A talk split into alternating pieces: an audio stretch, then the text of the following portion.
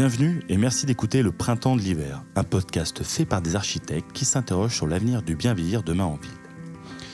Aujourd'hui, c'est Alexandre Guillaume qui rencontre Laurent Girometti, directeur général depuis mai 2018 de l'établissement public d'aménagement EPA France, qui propose son accompagnement auprès de 44 communes dans l'est de la région parisienne.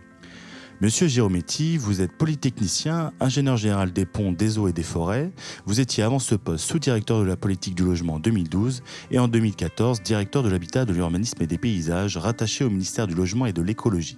Afin de situer notre entretien, nous nous retrouvons à la veille de Noël dans une France déconfinée une deuxième fois à la suite de la crise sanitaire de la Covid que nous traversons. Tout d'abord, monsieur le directeur, comment allez-vous? Comment avez-vous vécu avec vos collaborateurs, collaboratrices cette période particulière?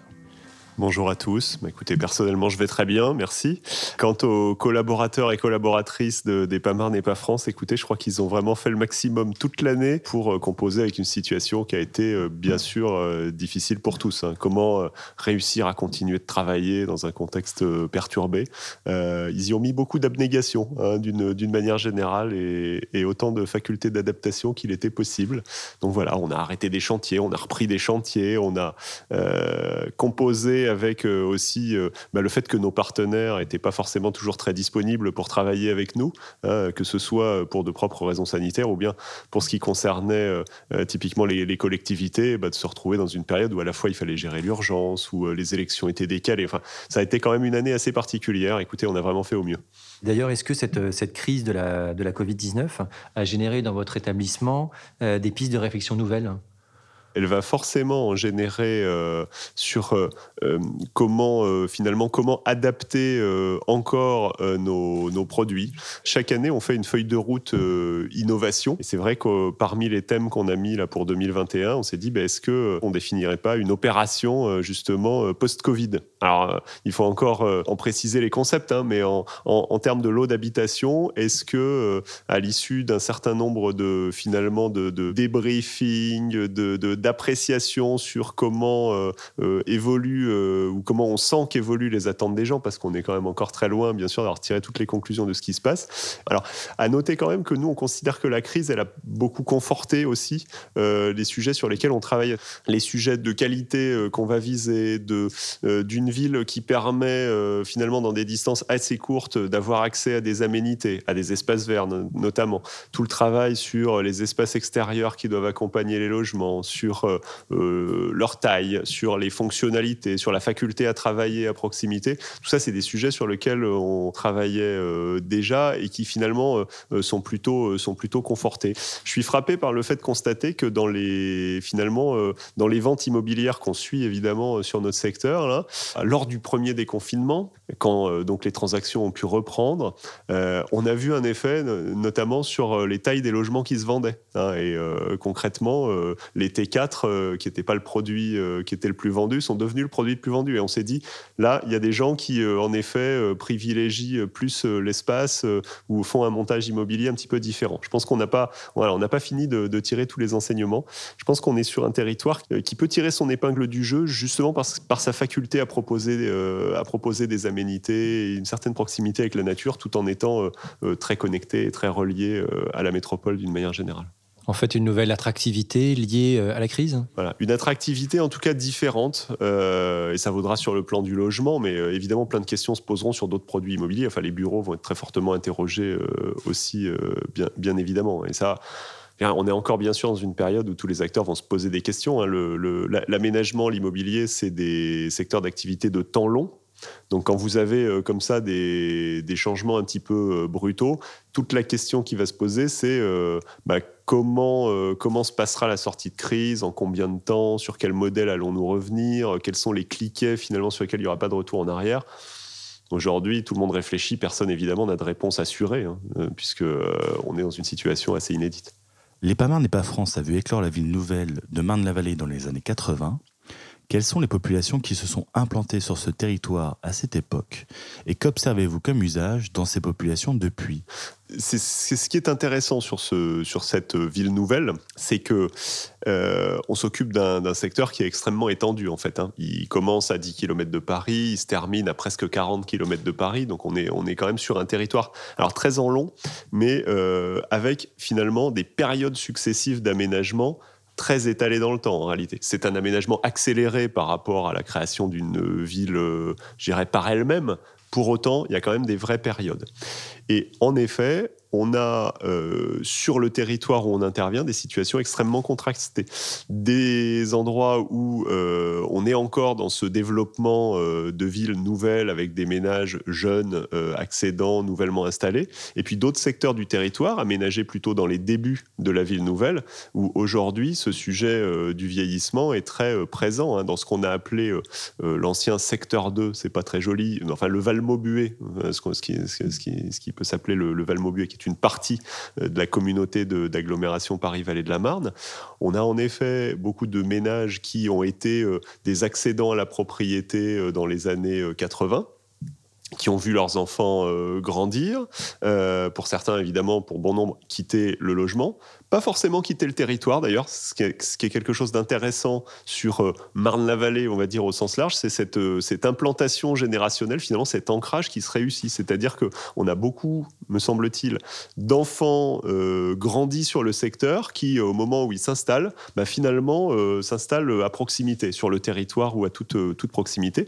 Mais bien sûr, ces ménages qui se sont installés dans les années 70 ou 80, ils sont aujourd'hui plutôt seniors et la question de quel est leur parcours euh, résidentiel est bien sûr une question qui interroge au premier chef les collectivités, mais aussi l'aménageur que nous sommes.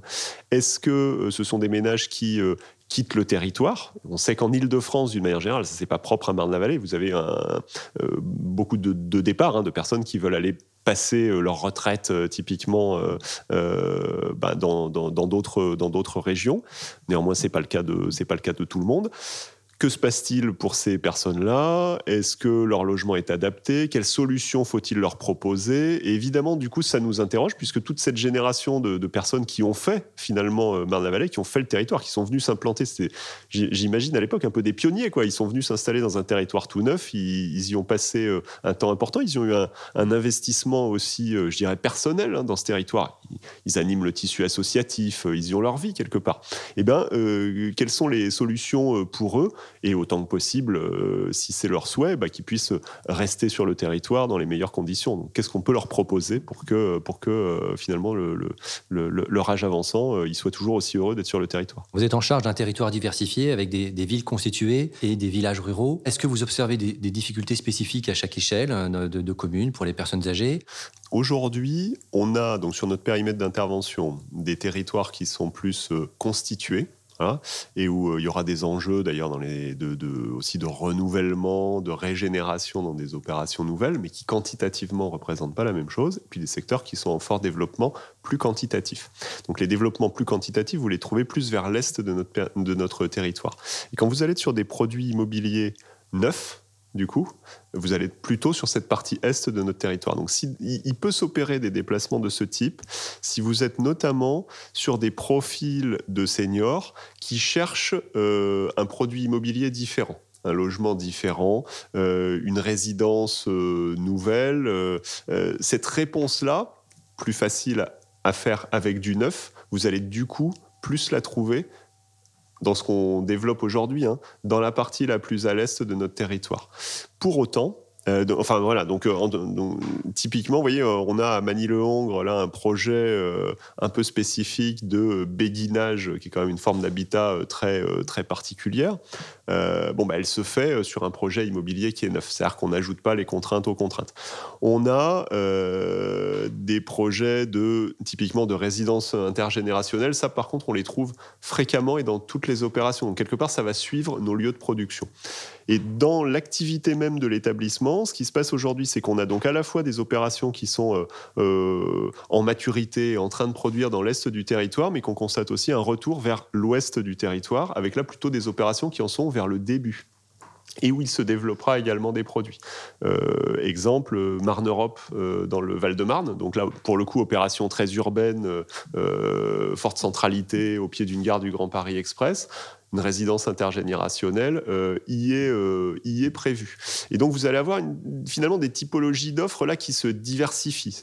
dans des secteurs les plus à l'est, vous allez pas forcément jouer euh, la réponse à un besoin de type euh, euh, transport en commun, besoin, volonté d'être dans la ville, mais plutôt le sujet d'avoir de l'espace, du confort, une proximité quand même avec des implantations médicales, parce que ça c'est un point auquel on est quand même très, très vigilant mais euh, on va dire euh, dans une vie volontairement un peu éloignée euh, quelque part du, tumulte urbain, hein, en tout cas peut-être plus préservé.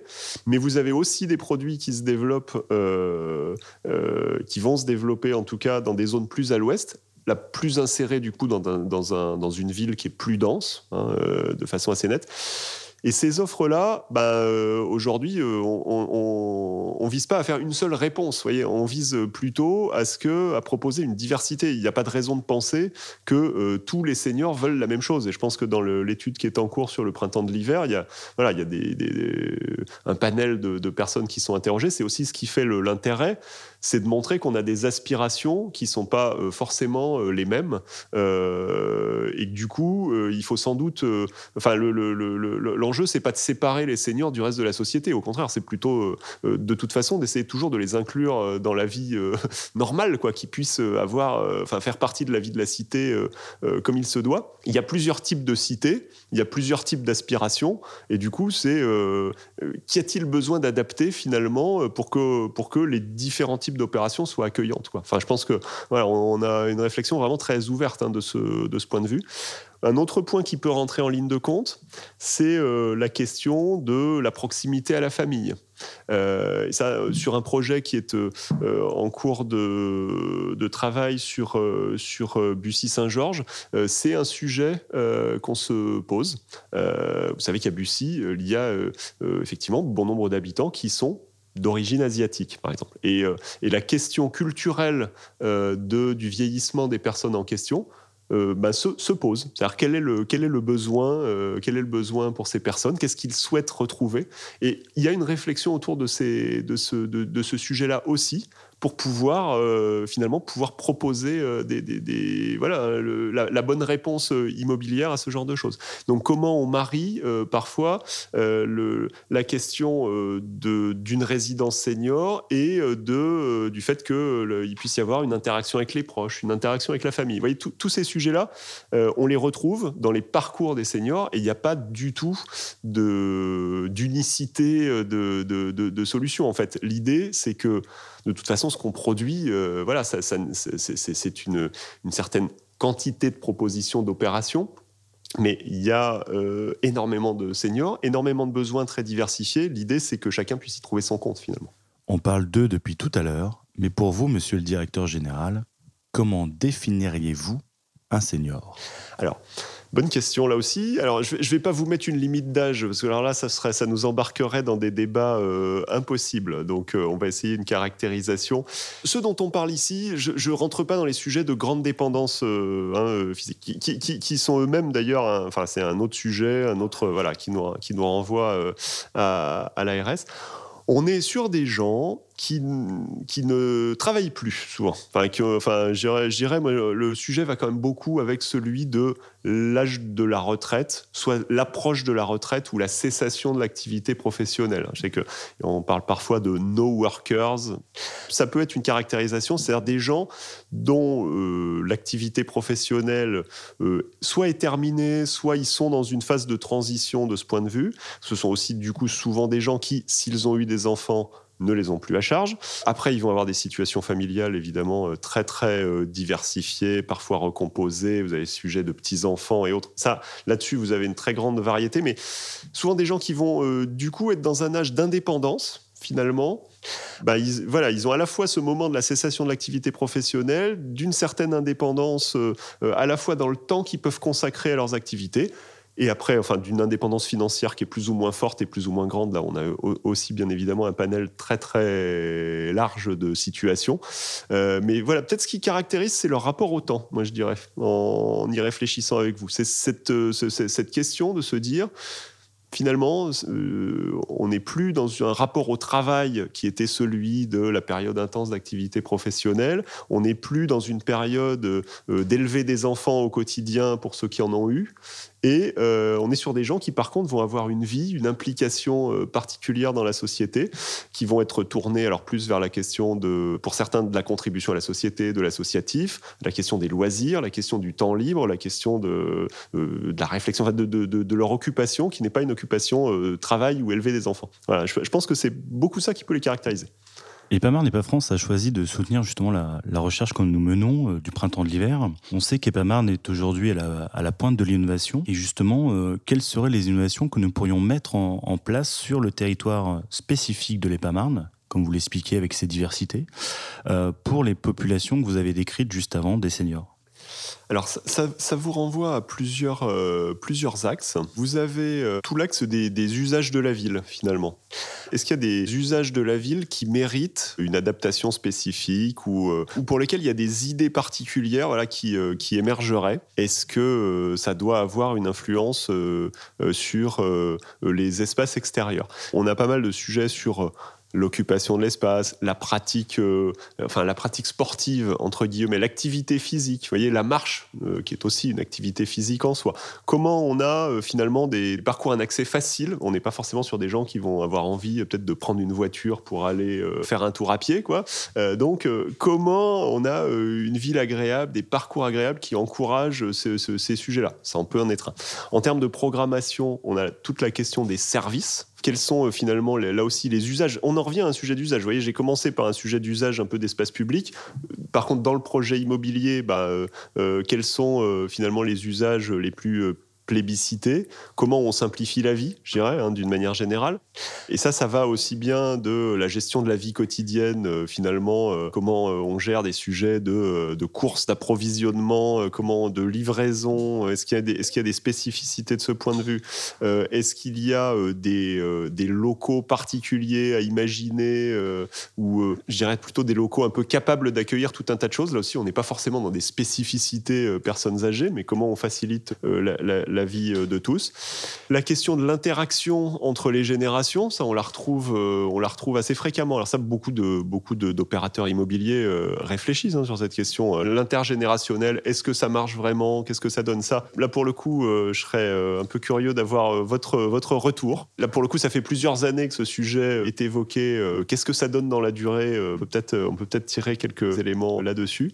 Des questions qui vont un peu avec la gestion, l'évolution au fil du Est-ce que euh, euh, on sait faire euh, finalement s'adapter à l'évolution des envies au fil du temps d'une même personne qui s'installe? Alors ça, c'est là pour le coup, je trouve c'est un vrai sujet autour des projets type béguinage, c'est-à-dire que vous commencez avec des gens qui ont un certain âge qui a priori s'inscrivent dans un projet où ils vont vieillir sur place euh, pendant quand même un certain temps. Donc on imagine que leurs besoins et leur situation va évoluer.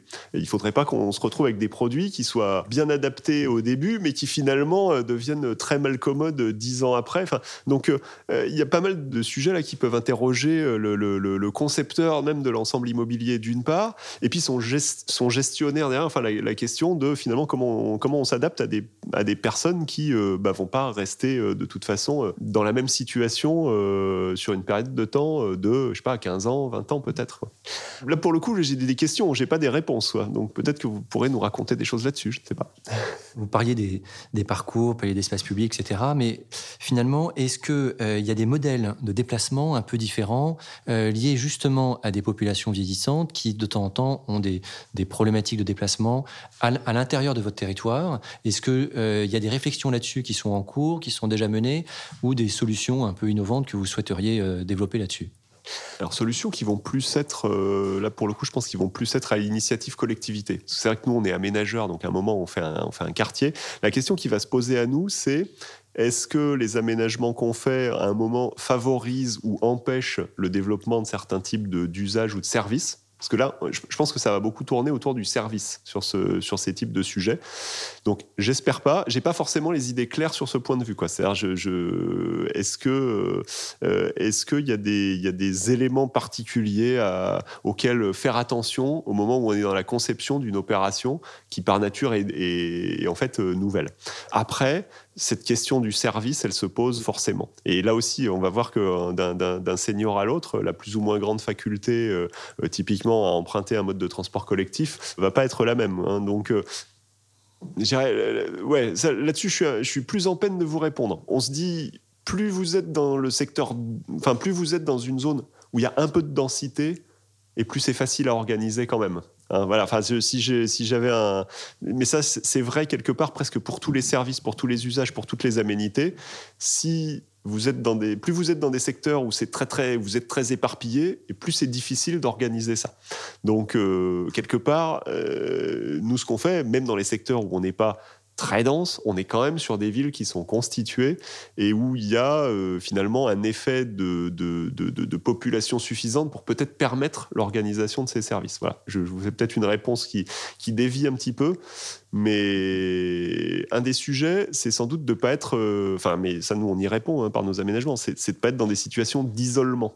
Et donc, euh, sans doute que le simple fait de constituer des opérations d'aménagement c'est des opérations qui par nature sont pas isolées et donc c'est peut-être un des atouts qu'on peut avoir. On n'a pas enfin on a moins sans doute cet effet, ce risque d'isolement.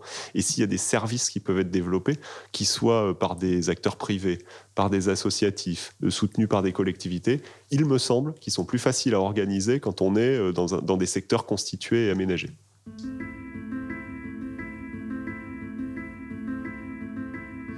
Merci Laurent Girometti. Afin de conclure notre échange, une question ouverte. Pour vous, c'est quoi bien veillir demain en ville en 2030, 2040, 2050 vous, me renvoyez à, mon propre vieillissement, là, dites-moi.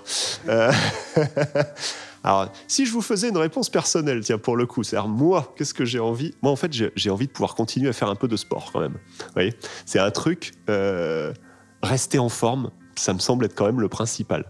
Donc, euh, on commençait l'entretien là-dessus. Vous me demandiez comment ça va. moi, bon, voilà, physiquement, ça va bien. C'est bien. Donc, j'espère que ça va vraiment durer le plus longtemps possible. Euh, j'imagine que je suis pas le seul sur cette préoccupation-là. Donc, être en capacité quand même d'avoir euh, à proximité une faculté à faire un peu d'exercice et à pas être rouillé sur le plan physique, alors je, dis peut-être ça parce que je fais un métier sédentaire qui nécessite de faire un peu d'activité physique à côté. Hein. Donc euh, encore une fois, on n'est pas tous dans la même situation de ce, de ce point de vue. Euh, ça, c'est quand même un premier point. Le, les questions d'accès aussi à la culture et aux aménités culturelles sont aussi un point moi, qui me semble important, c'est-à-dire pouvoir aller facilement, que ce soit bah, aussi cinéma, euh, au théâtre, euh, euh, avoir des commerces aussi à proximité.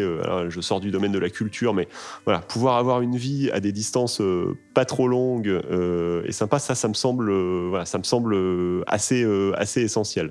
pas être esclave de ma voiture, ça ne veut pas dire ne pas avoir de voiture, mais être en capacité quand même de pouvoir faire des choses beaucoup à pied euh, je, pense que à l'âge des seniors, me semble-t-il, hein, là aussi je réfléchis dans, ma propre situation, peut-être qu'on gagne ce luxe de pouvoir se dire j'ai le temps de le faire à pied. Et, donc, euh, pouvoir avoir les choses à une distance raisonnablement atteignable à pied, ça me semble quelque chose d'important à travailler autour de ce sujet. Merci, c'était le printemps de l'hiver avec Guillaume et Alexandre.